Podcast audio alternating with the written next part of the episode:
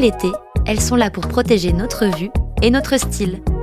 Aujourd'hui, Viviane nous raconte la petite histoire des lunettes de soleil. C'est à Venise au XVIIe siècle qu'ont été inventées les premières lunettes de soleil. Les lunettes de gondole, comme on les appelait, ont été portées par les doges Alvis IV et Carlo Goldoni eux-mêmes. En 1752, l'opticien anglais James Escove crée les premières lunettes à verre teinté. 1917, Giuseppe Ratti crée des lunettes sous la marque Persol pour protéger du soleil les aviateurs de la Première Guerre mondiale. Par la suite, on les retrouve portés par les pilotes automobiles comme Fangio, notamment grâce au modèle Protector. En 1936, Edwin Etchland invente le Polaroid en utilisant un filtre polarisant qui supprime toutes les gènes liées aux différentes réverbérations. Ray-Ban utilise tout de suite cette technique et la démocratise en passant par l'armée dans sa mythique lunette Aviator qui reste le modèle le plus vendu de tous les temps.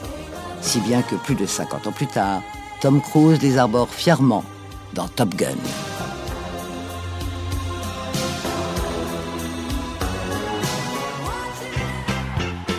« 1952 marque la naissance de la Wayfarer de Ray-Ban. En rupture avec les lunettes en métal de l'époque, elle devient très populaire, portée par le président Kennedy et Audrey Hepburn dans Diamant sur canapé. Elles sont aussi les stars du film The Blues Brothers de John Landis en 1980. En 1968, Steve McQueen porte le fameux modèle 714 SM de Persol pour le film L'affaire Thomas Crane de Norman Jewison. Ce modèle entre ainsi dans la légende et fait de Steve McQueen une égérie pour la marque.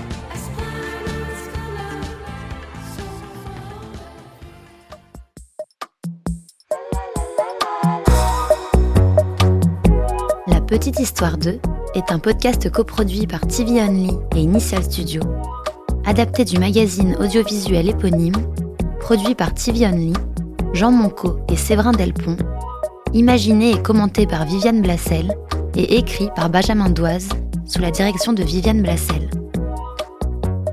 Production éditoriale, Sarah Koskiewicz et Louise Nguyen, assistée de Sidonie Cotier.